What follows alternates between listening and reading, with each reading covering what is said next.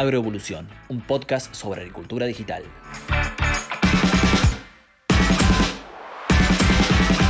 Hola, bienvenidos, ¿cómo andan? Mi nombre es Jeremías Drobot, yo trabajo en el área de marketing de Filvio y aquí comienza un nuevo episodio de Agroevolución, este podcast que tenemos para hablar sobre agricultura digital.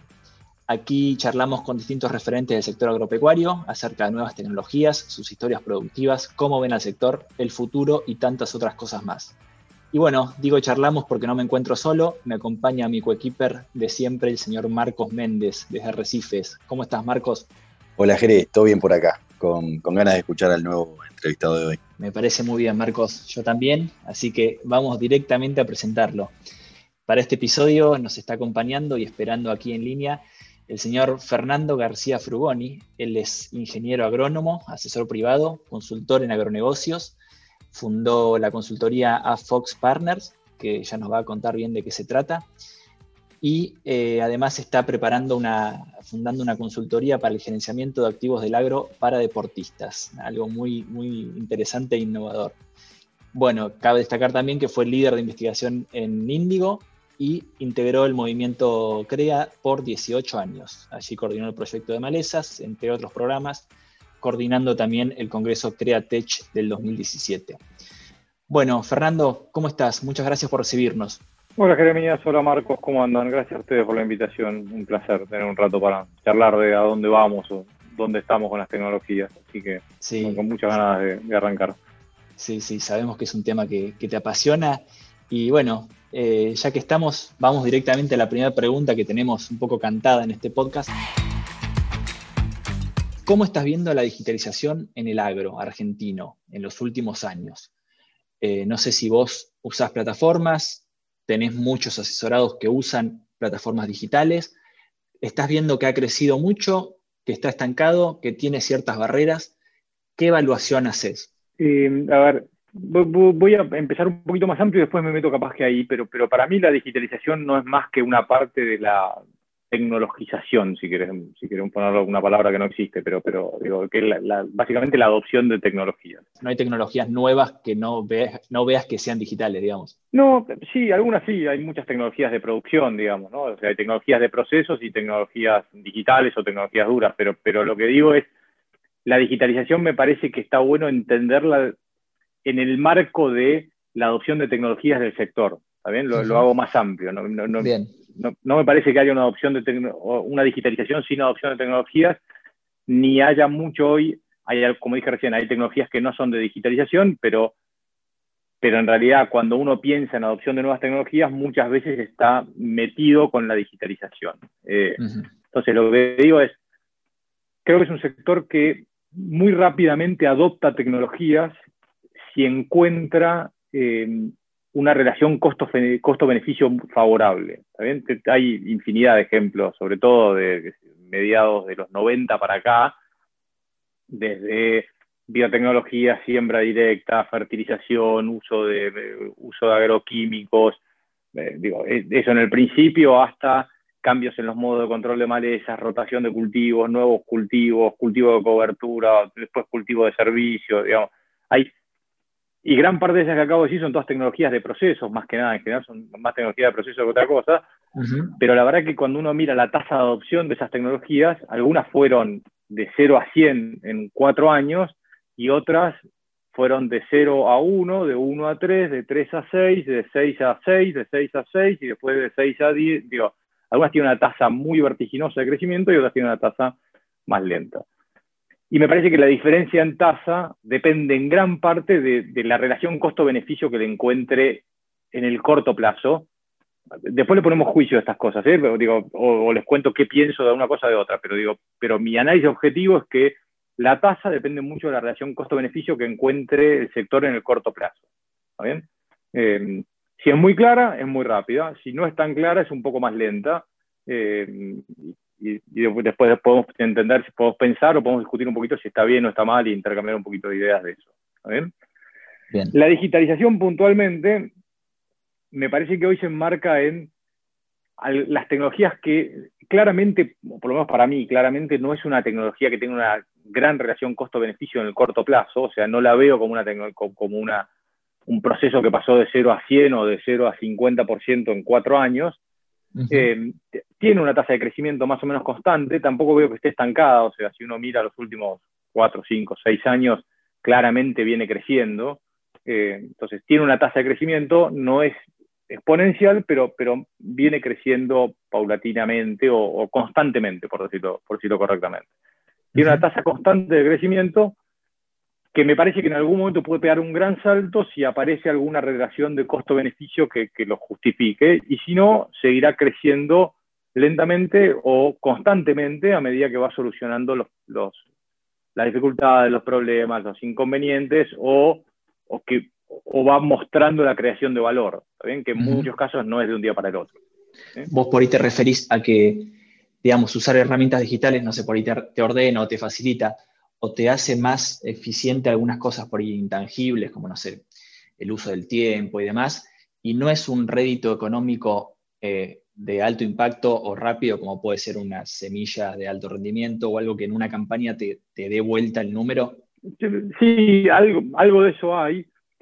También es verdad que mucha parte de la digitalización, que yo, todo lo que tiene que ver con manejo por ambientes, por ejemplo, eh, claramente tiene una base de sustento, de, digo, manejo por ambiente, digo agricultura de precisión por ambiente, ¿está bien? O sea, agricultura siembra variable, por, por llevarlo a, siembras por ambientes y, definición de manejo técnico por ambientes, claramente tiene un componente de, rendimiento, o sea, cualquiera que te lo plantea hoy o cualquier empresa que se dedica a prestar ese servicio o cualquier empresa que lo hace, hoy lo hace porque piensa que va a ganar más plata en el largo plazo, que ya sea a través de una mejora, una eficiencia, una mejora en la eficiencia de los costos, o una mayor estabilidad de rendimientos, o un mayor ingreso, o un poco de cada una de esas tres cosas, digamos. Pero, pero, pero hoy ahí tienes una tecnología que claramente impacta en el bolsillo. Sin embargo, es bastante más complejo que comprar una buena semilla que, que, está primera o primera, segunda, tercera en todos los ensayos de la región, por decirlo de una forma. Una es, muy fácil de adoptar, la otra eh, implica una capacitación, una inversión en maquinaria, un, tiempo de entender la tecnología, implica complicarse un poquito más la vida. bien? Y cuando yo hablo de la relación costo-beneficio, hay un grandísimo componente económico, pero no es solo el componente económico, también hay una parte de, bueno, de que algunas nos, nos complican la vida, ¿eh? a los que nos divierte nos parece que es una complicación espectacular, pero a otra gente le parece que es complicarse la vida, bueno, ¿para qué? Es lo que te preguntan. Lo que quiero dejar en claro es que mi visión es que definitivamente ese es un proceso eh, positivo, sinérgico, que va para adelante y que va a resultar en un mejor agro. Eh, simplemente trato de entender por qué hay tecnologías que se adoptan con una tasa altísima y tecnologías que tardan más. ¿está bien? Eh, creo que la comparación puede ser, son cosas muy distintas, pero digo, la comparación con, con, la tasa puede ser con los cultivos de servicio, con los cultivos de cobertura. ¿está bien? O sea, clarísimamente tiene un beneficio hoy en el control de malezas, en el balance de carbono, tienen infinidad de beneficios, pero también le agregan complejidad al manejo. Em, que, yo cuando hablaba de malezas todo el tiempo decía que, lo, que lo único que la única certeza que para mí hay para adelante es que el manejo de las empresas de agro va a ser cada vez más complejo. O sea, la complejidad es un dato eh, y, y casi que el que no aprende a abrazar la complejidad en realidad lo que va a hacer es sufrir por el resto del tiempo y el que aprenda a abrazar la complejidad va, a tener el mejor trabajo de por vida, porque esto claramente va a ser cada vez más complejo. Eh, y bueno, en, estas tecnologías se enmarcan en eso de, en muchos casos agregan complejidad, pero definitivamente son necesarias porque los nuevos modelos van a ser más complejos, pero eh, también van a ser más rentables, también van a ser más estables, también van a ser eh, más sustentables, tiene, un montón de beneficios, pero más complejos de manejar. Fernando, llevándolo al área tuya de, consultor, ¿cómo utilizas en el día a día todas estas herramientas digitales? ¿Cómo, las, cómo ves las plataformas? Si son fáciles de usar, eh, te están ayudando, las ves fácil para el productor para explicar un, nuevo negocio. ¿Cómo ves eso? Em, hay, hay de todo, Marcos, pero, pero las plataformas eh, difieren entre sí, pero no tanto en cuanto a lo que hacen. Hoy hay plataformas digitales para casi todo, pero cuando hablamos de las plataformas más, más, difundidas, eh, si bien hacen cosas distintas o prestan servicios distintos, la verdad que al final no es tan distinto el servicio eh, o el producto final. lo que creo es que en alguna medida es una tecnología donde que agrega mucho valor cuando las tecnologías más básicas están, eh, están ya adoptadas, eh, bien adoptadas. ¿Está? Eh, yo lo, vinculo con otras cosas para que se entienda lo que quiero decir, pero yo trabajé mucho tiempo con gente que tiene riego, por ejemplo, y, y lo que siempre hablábamos con la gente que tiene riego es, el riego es la última tecnología que hay que adoptar para que funcione. No importa en el orden en el que adopte, es, pero el resultado solo se va a manifestar si todo lo anterior que había que hacer está bien hecho. Si no, en realidad va a ser un tiro en el pie, porque voy a gastar un montón de plata y no me va a resultar en un mejor rendimiento, que, es lo que uno buscaba, o una mayor estabilidad que es lo que uno buscaba con el riego en estas empresas que estoy contando. Porque los resultados del riego solo se iban a ver si yo antes había elegido bien la semilla, si había elegido bien la densidad, si había elegido bien la fertilización, si había elegido bien el lote, si había controlado bien la maleza, si tenía las plagas controladas, si tenía claro cómo estaba el balance de agua del suelo y se empezaba a regar en tiempo y forma. Ahora, para llegar a ese punto 9 de regar en tiempo y forma, los otros 8 tenía que estar bien hechos, ¿está bien? Y después tenía que regar bien, porque si no regaba bien, los otros 8 eran peor que no haberlos tenido. Y estos sistemas digitales, digamos, o estos software digitales, me parece que en gran parte tienen mucho que ver con eso, con, son de una gran ayuda, pero sobre todo son de una gran ayuda si si la parte agronómica está bien, eh, está bien de base, si, tengo, si le cargo los datos correctos, si tengo la gente preparada para cargar y no lo ve como una carga, valga la redundancia, sino como una oportunidad de tener mejores datos y de mejorar. O sea, la, verdad es que me, parece que hoy todavía está en esa etapa donde los datos no se cargan solos, donde todavía hay que empujar los datos a la plataforma. Eh, y, y, para poder aprovechar el esfuerzo de empujarlos, tengo que estar empujando buenos datos. ¿Está bien? Digo, el empujar tiene que ver con que hoy hay un montón de otros aspectos de la vida donde los datos eh, nos los sacan, ¿está bien? Eh, nosotros no hacemos nada, pero el dato alguien se lo lleva. En estos casos todavía hay mucho de empujar, me parece, ¿está bien? Eh, no sé si se entiende lo, que quiero decir.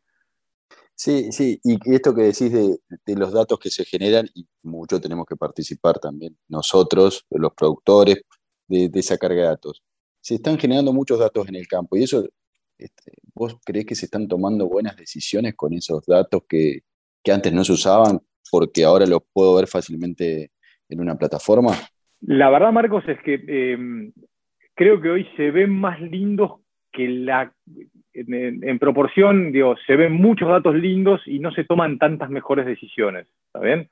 Em, hay un montón de gente que sí está tomando, o hay, hay muchos casos donde sí hay gente tomando mejores decisiones, ¿eh? no, por eso no, quiero dejar una mirada negativa ni mucho menos. Sí, sí, sí. Pero, pero lo que sí es verdad que mejoró mucho es que hoy es muy fácil acceder a lindos mapas, digamos, formatos amigables de presentación de datos. Eh, yo me acuerdo en algún momento cuando, cuando empezamos con, con esta historia de los datos, eh, había que hacer seis cursos de manejo de ArcView, que era un software que probablemente ya no debe ni existir, pero era un software para manejo de GIS, y la verdad que había que, eh, por empezar había que reformatear la forma de la configuración de la computadora, con lo cual casi que después de eso no podía, yo, siempre hacía el chiste que decía, bueno, buenísimo, ahora puedo usar ArcView en mi computadora, pero ya no puedo usar más Excel, que es lo que uso 80 horas por día. El ArcView que lo quiero usar una vez cada seis meses, ahora me anda fallando el fenómeno, pero me, bloqueó el Excel, ¿no? Ese era el chiste que siempre hacíamos porque, porque era una cosa recontra compleja. Y hoy la verdad que esa amigabilidad eh, mejoró un montón. Eh, hay apps para teléfono, digo, cualquiera de estos software que estamos hablando tienen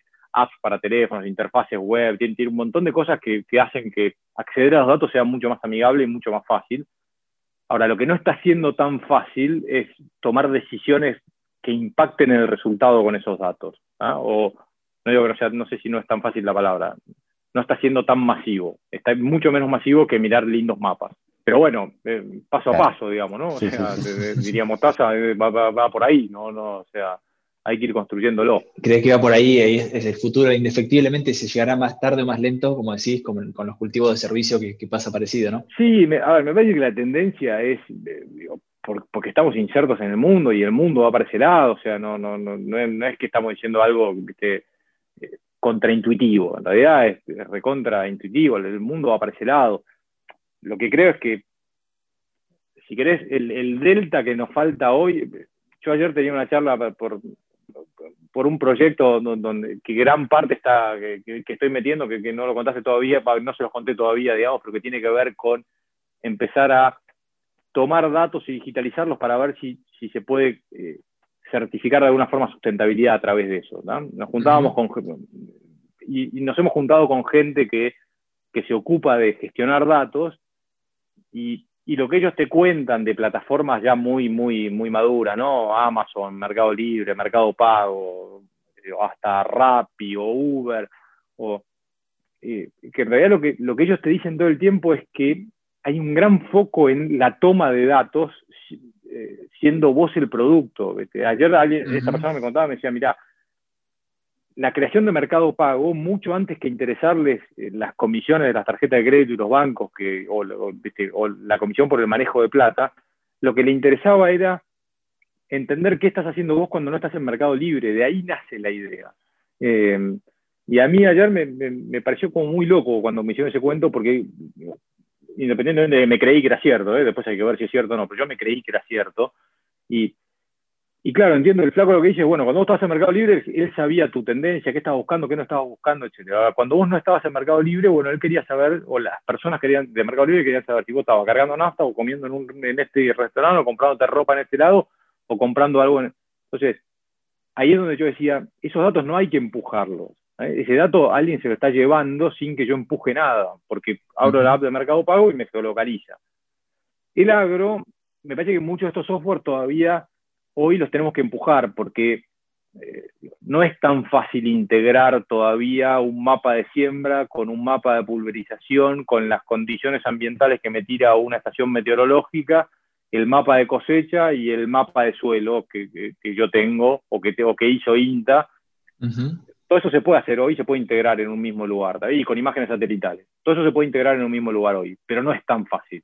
¿eh? Eh, no, no, no, hay que empujarlo, no, no, no, se hace solo, ¿entiendes? Eh, ¿A dónde quiero ir? Sí, sí, sí. ¿Vos crees que por ahí el, futuro sea que, las decisiones sean, que, tiendan al automatismo, digamos?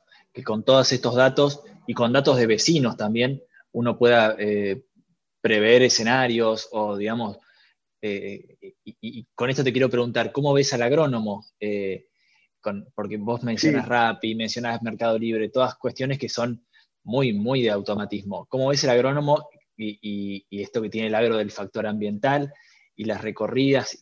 ¿Cómo, cómo, cómo se pueden integrar ahí? No, a ver, está buena la pregunta porque, porque quiero hacer una salvedad ahí que, con algo que lo que dijiste, que, si lo dije no es lo que pienso yo creo que no va a la automatización de decisiones, va a la automatización de la generación y gestión de datos, ¿está Que no es lo mismo. Yo lo que creo es que, eh, como dije antes, los sistemas van a ser cada vez más complejos y en esa complejidad el, valor va a estar en las personas que sean capaces de manejarlo. lo, lo, que va a ser más, más automático es la generación y procesamiento de los datos que salen de, los campos, de los míos, del vecino, etc. Ahora, no tengo duda que el rol de las personas, y, digo, eh, si querés, empecemos por el agrónomo, que es lo que me preguntaste, pero, pero ni hablar de los empresarios agropecuarios o productores o, chacareros o poner el nombre que quieras y la escala que quieras, pero la decisión de esas personas va a ser cada vez más importante. Ojalá, o van a tener, creo que van a tener más herramientas para tomar esas decisiones con, van a tener más cartas, ¿está bien? Para jugar, van a ver más cartas del mazo. Pero van a tener que seguir decidiendo ellos cómo la juegan. O sea, los sistemas nunca van a jugar las cartas por la gente. Eh, lo, único que vas a tener, hoy estamos jugando con tres cartas y vamos a jugar con ocho. Pero, Bien. ¿qué carta juego primero? ¿Qué carta juego después? ¿Qué canto y qué no canto? Depende va a seguir dependiendo 100% de las personas. Eh, y para mí eso es lo que tiene de espectacular, esta complejidad que, que yo decía antes que yo abrazo. Es más difícil, sí, pero, pero abrazo que, es cada vez más claro que la pelota la tenemos nosotros, digamos.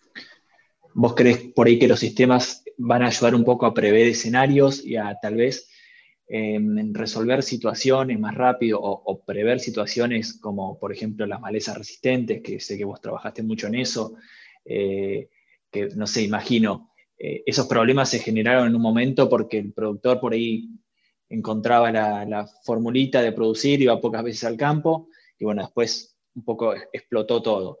Hoy el productor puede ver su campo más, más, de una forma más amigable, sin ir, se lo puede compartir una persona que fue al lote y le comparte vía WhatsApp o vía un informe más fácil. Digamos, uno antes podía no ver cosas que hoy te las, te las chocás, digamos, o tenés que hacer esfuerzo por no verlas eh, sobre lo que pasa en tu campo. A mí lo que me parece es que, es que voy a tener mejores herramientas para tomar decisiones. Entonces voy a tener herramientas que van a diseñar escenarios más precisos, que van a diseñar eh, o, van a permitirme comparar cosas más complejas entre sí, que me van a, permitir aprender de errores y virtudes de otros.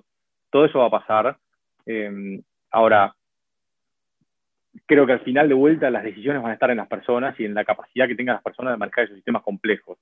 Si los sistemas se complejizaran y no tuviera mejores herramientas, la verdad que puede ser que en algún momento se tornaran inmanejables. Yo lo que creo es que ahí los sistemas se están complejizando mucho. Eh, malezas resistentes es solo un, solo un primer exponente de esa complejización, pero, pero hay desde temas técnicos como malezas, plagas, enfermedades y las resistencias, hasta demandas de, balances de carbono o de otros aspectos de sustentabilidad, hasta demandas de, poder de tener procesos de producción auditables, hasta descomoditización de la producción por el lado de, gente que me esté pidiendo productos específicos o, con, con una trazabilidad determinada. O sea, la complejización es, eso sí, tiene una tasa exponencial de crecimiento y sería muy difícil de abordar si no fuese porque al mismo tiempo crecen las herramientas digitales. Sigo insistiendo y quiero ser muy claro en, este, en esta idea de las personas van a tener que jugar las cartas pero vamos a tener más posibilidad de ver más cartas. Eh, Si quieren, voy a. Lo, pongo un ejemplo que, probablemente sea más fácil de entender lo que quiero decir. Hoy todos los futbolistas juegan con un GPS en la espalda y, con una banda en el corazón y, todos los equipos del mundo se filman y tienen, vos sabés, el mapa de calor, dónde estuvo un jugador, dónde no estuvo, qué hizo, qué no hizo. la tecnología hoy aplicada al deporte es gigante. Eh, y en muchos casos se traba el deporte, o sea, lo hace, lo hace mucho más complejo porque ya la sorpresa es mucho más difícil de generar, pero sin duda que al mismo tiempo hay tecnologías donde los jugadores se alimentan mejor, juegan mejor, van más rápido, están mejor entrenados, eh, descansan mejor, entienden mejor el deporte, hay psicología que les aplica a tomar decisiones mejores. Entonces, hay ahí una parte ¿viste, de sistemas que se complejizan, pero tecnologías que ayudan a que al final por lo menos mi mirada optimista es que el sistema es claramente mejor, el deporte es claramente mejor y los sistemas de agro son, son mejores que hace 10 años, aunque, o hace 15 años, aunque mucho más complejos. O sea, era mucho más fácil ser productor en el 2011, para poner 10 años justo, que en el 2021. No tengo ninguna duda de eso. Eh, ahora, somos mucho mejores productores en el 2021 que en el 2000, productores, agrónomos, mucho, si, si querés, mucho mejor comunidad de agro hoy que hace 10 años, no, tampoco tengo duda de eso. Y no sé cuánto de eso son las tecnologías, la digitalización del agro o las tecnologías de proceso, pero es un conjunto de todas esas cosas y de la gente que se fue educando, formando y aprendiendo a tomar decisiones en ese, en ese escenario cada vez más complejo. Perfecto, perfecto. Fernando, y, en cuanto a barreras, si se quiere, para adoptar una tecnología o la otra, eh, ¿Qué, ves vos? ¿Qué te comentan tus, asesorados? Eh, si es una cuestión de, confianza, de, conectividad, de precio. Eh, ¿Por dónde crees que va a la hora de elegir una o elegir otra o, no elegir ninguna, digamos? Eh, ¿O deben ser integrales? ¿O si es depende de la máquina que tiene? ¿Cuáles son las cuestiones que más te, consultan? a ver, la primera barrera clarísima es lo que hablamos al principio de, que el resultado no es tan directo, ¿está bien? No, no, y no pretendo que lo sea, ¿eh? pero digo, de vuelta, si, si esto fuese una, eh, una nueva tecnología que en el corto plazo me demuestra unos beneficios tremendos, no, habría ninguna dificultad para adoptarla. La dificultad para adoptarla hoy es que, es, que en muchos casos hay que adoptar tecnologías que, que no son tan fáciles, pero que al mismo, y, y al mismo tiempo no están mostrando un resultado tan claro en el corto plazo. ¿Está bien? O sea, tiene que venir alguien y contármelo, me tiene que mostrar los beneficios, tengo que ver los beneficios en otro. Eh, y después hay algunas complicaciones operativas que, no escapan a esta dificultad que tiene que ver con lo que vos decías recién. El hecho de que yo no pueda integrar tan fácilmente imágenes de satélite con los datos de una sembradora, con los datos de una pulverizadora, con los datos de una estación meteorológica, con sensores de agua, si alguien los tiene en el suelo, o de radar a través de, los radares nuevos que me dan el contenido de agua en el suelo, con los mapas de rendimiento y con un mapa de suelo, si yo rápidamente pudiera integrar todas esas cosas, sería más, más fácil si todo pasara solo, ¿está bien? Eh, ojo, eh, no, digo, me, pongo los zapatos de lo que tiene que hacer y me dicen, ah, sos un genio, que hacerlo vos. Pues, no, estoy diciendo, o sea, entiendo lo, difícil de lo que estoy planteando. Pero me parece que una barrera es que no me tengo que comprometer con, una idea, me tengo que comprometer, después de comprometerme con la idea, me tengo que ocupar de que pasen ocho cosas distintas, ¿está bien? Para, tener, lo que, para tener todo. Eh, y si no tengo todo, tengo algunas piezas del rompecabezas que están buenas, pero que son más para fanáticos de estas cosas que para, para, para usuarios eh, con menos ganas de dedicarle tiempo y energía. Eh, concretamente creo que, para sintetizar lo que quiero decir, creo que la falla está hoy más en la integración que en la, que en la separación. ¿también? Creo que, creo que, siempre pongo el mismo ejemplo, pero creo que las piezas del rompecabezas están casi todas. Lo único que nos falta hoy es, alguien que nos ayude a, encastrarlas. ¿ah? Eh, pero me parece que no hay mucho, va a venir cosas que ni me imagino probablemente, pero, pero no es tanto lo que yo me imagino que falte en términos de pieza del rompecabezas. Lo que sí me imagino que falta, o sí me parece que falta para que la adopción sea más masiva, es eh, que estén integradas bien esas piezas y que, se vea claramente cómo se juntan entre sí para formar algo mejor. Perfecto.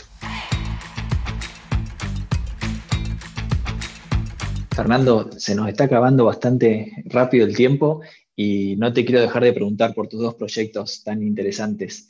Eh, si querés, arrancamos primero con AFOX Partners. Eh, contame, eh, es, un grupo de profesionales que asiste a empresas agrícolas en exploración de nuevas oportunidades en otros países, ¿no? ¿cómo, es la relación? ¿Cómo es el, digamos, la, estrategia de, comunicación, de marketing que se hace de la producción en Argentina?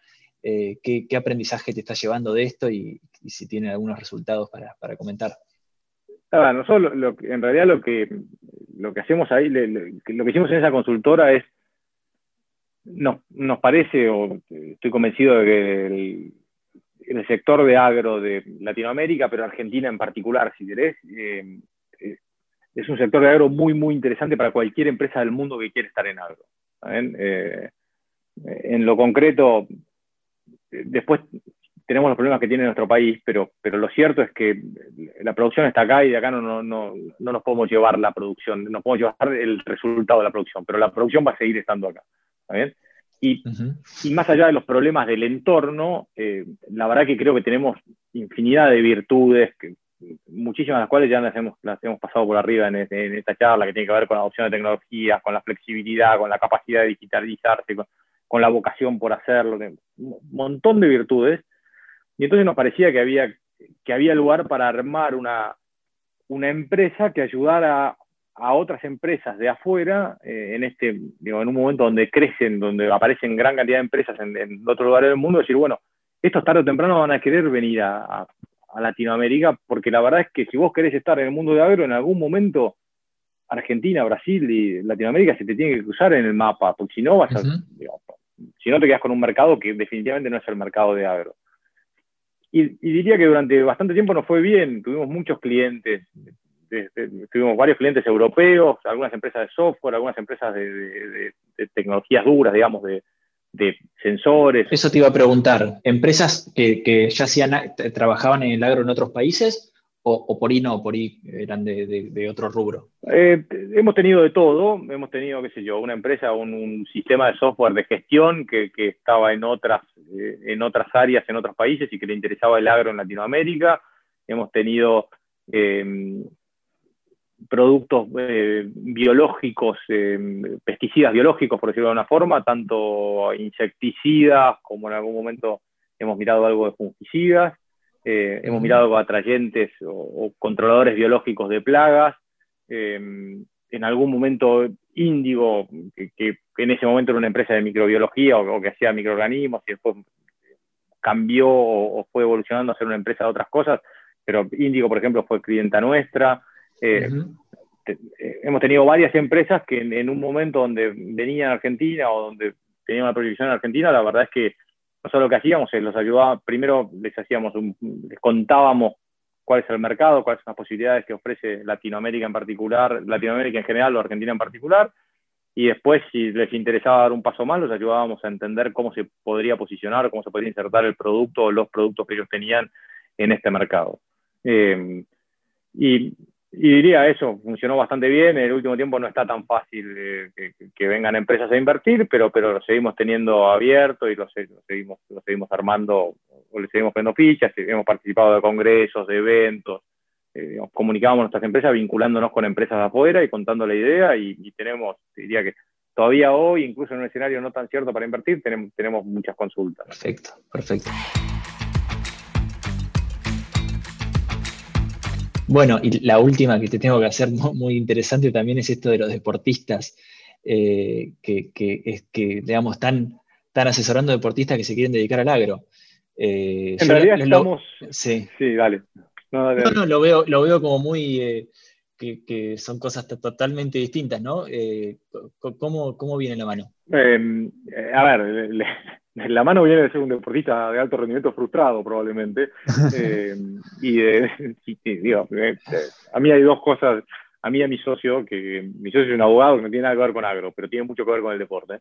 Eh, y hay dos cosas que no, a mí hay dos cosas que hoy me, apasionan, por decirlo de alguna forma, y una tiene que ver con el deporte y la otra tiene que ver con el agro. Y, y entonces en algún momento dijimos, bueno, y a él lo apasiona el deporte y, y le le está empezando, estamos haciendo algunas cosas de agro juntos y le está empezando a agarrar gustito al agro, entonces lo que dijimos, bueno, ¿cómo hacemos para juntar estos dos mundos? Eh, y la verdad es que hay un nicho muy inexplorado de, hay gente de deporte que se mete, hay futbolistas, basquetbolistas o gente Hay muchos deportistas, perdón, hay muchos deportistas que son de, pueblitos eh, del interior del país que deben tener relación con, el campo. No sé si me viene Hay un montón y hay un montón. Que, Poncio es bueno, sí, todos vamos a Ramón Díaz, todos, caemos en, los mismos ejemplos eh, y está perfecto y con todos esos hemos tenido contacto. Em, y a eso lo que, lo que buscamos es em, ayudarlos a gestionar los activos que tienen. Eh, ahí armamos una red muy desarrollada de gente muy buena, capaz de gestionar esos activos, ya sea campos o negocios. Eh, y, y ahí lo que decimos es, mira, de la situación en la que estás hoy, nosotros te ayudamos a mejorar la gestión de esos activos porque realmente nos parece que hay una posibilidad de hacer buenos negocios en agro hoy en Argentina. Y lo entonces, a esos ejemplos que vos diste, a, los Leo Poncio, Almeida, Ramón Díaz, un montón de gente que, con, campos, eh, con campos ya comprados, a esos los ayudamos a gestionarlo mejor o, les ofrecemos la posibilidad de ayudarlos a gestionar mejor lo, que tienen. Y después lo que, recorriendo ese camino, lo que nos dimos cuenta es que eh, hay, una gran oportunidad de muy buenas inversiones para, los que no conocen el agro. Eh, y el agro ofrece, eh, para los que no gusta, obviamente, ¿no? Voy a decir algo que tiene mucho de personal, pero, pero la verdad es que ofrece una posibilidad de trabajar en algo lindo. O sea, eh, aunque me dé, da más, pero aunque diera la misma renta que un bono, yo no me puedo sentar a la tarde con, mis hijos a, disfrutar del bono, digamos. Y sí me puedo sentar con mis hijos a la tarde a disfrutar del campo y sí para un deportista puede ser una posibilidad de, integración con trabajo el día que se retira del deporte que hace, y sí tiene que ver con dar trabajo en el lugar de donde él es, en el caso de los que son del interior, o sea, tiene un montón de, desde lo duro, hay un montón de razones para invertir en agro en Argentina si, uno tiene, tiene plata. Ofrecerle trabajo a su familia, me imagino, lo que decide retirarse. O, aquellos famosos también a, un lugar también de relax. También, sí, también lo hemos visto así, ¿eh? Y, con muchos que nos hemos juntado, es, viste, mirá, yo, a ver, te ofrezco de armarte un pedazo que no tenga nada y que lo único que te ofrezco es un negocio de renta y, lo producimos y tendrá la renta que tiene en función de, de dónde sea el campo, pero también te ofrezco que de esa renta saquemos una parte y armes una casa y tenga dos caballos y puedas, y el día de mañana ser parte de la gestión. Em, y tiene muy, muy buena llegada. ¿eh? y, y la verdad es que desde nuestro lado yo lo disfruto enormemente porque, porque me siento con Leo Poncio a hablar de campo y algo de fútbol hablo y entonces, bueno, él digo, disfrutará mientras, habla mientras podemos hablar de campo y yo disfruto mientras hablamos de fútbol. Eh, y le mangueas una camiseta. Pues, ponele, pero al final en realidad tiene que ver con eso que te contaba al principio y al final logré juntar las dos cosas que me gustan en, la misma charla y, y generar algo de laburo al mismo tiempo. E, esa es la base. Eh, y le estamos poniendo mucha energía porque, porque nos gusta mucho. Bueno, no, realmente me, gustó que nos comentes esto porque es algo totalmente distinto, innovador y, bueno, eh, ya nos contarás en un futuro los resultados, algunos resultados concretos. Pero, sí, te cierro con que se, vincula mucho con lo que hablamos antes, ¿eh? o sea, porque, porque yo hoy no pienso gestionar todo desde un mismo lugar, porque me imagino que dentro de cinco años te puedo decir, mira, tengo 15 clientes en distintos lugares de Latinoamérica o distintos lugares de Argentina, si querés. Eh, y yo no voy a pretender gerenciar activos en 15 lugares, lo que voy a pretender es tener equipos o asociarme con gente que esté en distintos lugares y que a través de las nuevas herramientas de gestión, de digitalización, de, incluso de, poder auditar las cosas cómo se hacen y poder dar explicaciones y ser auditable, o sea, auditar a los que estoy a los que trabajan conmigo y dar explicaciones a los que, a los que son mis clientes. Eh, todo eso tiene que, todo tiene que ver con todo, O sea, yo te lo conté desde el lado, si querés, romántico, de por qué me divierte, pero la verdad que la oportunidad está hoy y no estaba antes porque hay herramientas que permiten hacer eso y, tiene gran parte que ver con todo lo que hablamos antes. O sea, ahí es donde claramente las herramientas, desde mi lado, nos dan una posibilidad que antes no me daban. Manejar el campo desde la concentración de previo un partido. Sí, volviendo con alguien que tome decisiones in situ y que las tome decisiones, pero sí darle a esa persona las mejores herramientas y que él me pueda reportarnos la palabra, pero contar a mí cómo lo que está haciendo y, discutir conmigo las decisiones sin que yo tenga que estar por ahí en ese lugar todo el tiempo como él. Fernando, eh, muy interesante la charla, seguiríamos hablando, te, comprometemos para algún próximo episodio más adelante. Eh, lamentablemente nos tenemos que despedir, te agradezco muchísimo, la verdad, un gusto que nos acompañaras. Un placer a los dos, gracias Jeremías, gracias Marco, la pasé muy bien y siempre está bueno pensar estas cosas porque uno mismo se, se va ocurriendo y escucha ideas distintas, así que gracias a ustedes por el tiempo. Igualmente. Gracias, Fernando. Bueno, y me despido también de mi compañero Marcos. Marcos, muchas gracias por acompañarme. La seguimos el próximo episodio. A vos, y gracias, Fernando, también. Bueno, y a todos los que nos escuchan, les agradecemos nuevamente que estén ahí. Esperamos que esta charla les haya resultado tan interesante como nosotros. Les recordamos que pueden escucharnos a través de Spotify cuando quieran, en la camioneta, en el auto, en la ruta, en el campo, donde estén, en su casa, cocinando o donde sea, siempre juntos, creciendo con el campo. Esto fue Agroevolución, un podcast sobre agricultura digital. Hasta la próxima. Esto fue Agroevolución un podcast sobre agricultura digital.